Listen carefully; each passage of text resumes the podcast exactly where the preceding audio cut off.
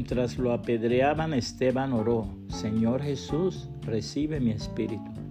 Cayó de rodillas gritando, Señor, no los culpes por este pecado. Dicho eso, murió.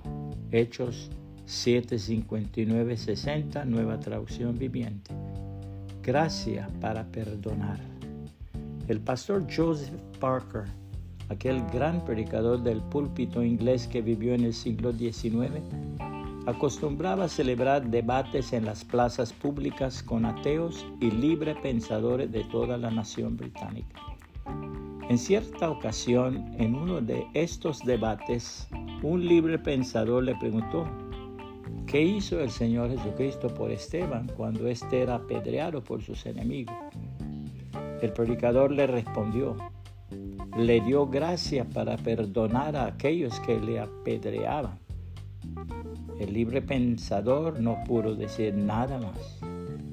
El pastor Parker testificó después que había recibido esa inspiración del Espíritu Santo. La gloriosa palabra de Dios dice, pues Dios se complace cuando ustedes, siendo conscientes de su voluntad, sufren con paciencia cuando reciben un trato injusto. Es obvio que no hay mérito en ser pacientes si a uno lo golpean por haber actuado mal.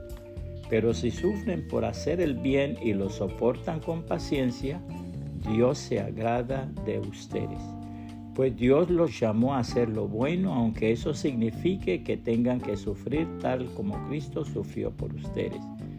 Él es su ejemplo y deben seguir sus pasos. Él nunca pecó y jamás engañó a nadie. No respondía cuando lo insultaban ni amenazaba con vengarse cuando sufría. Dejaba su causa en manos de Dios, quien siempre juzga con justicia. Él mismo cargó nuestros pecados sobre su cuerpo en la cruz, para que nosotros podamos estar muertos al pecado y vivir para lo que es recto. Por sus heridas ustedes son sanados. Antes eran como ovejas que andaban descarriadas, pero ahora han vuelto a su pastor, al guardián de sus almas. Primera de Pedro 2, 19 al 25, nueva traducción viviente. Puede compartir esta reflexión y que el Señor Jesucristo le bendiga y le guarde.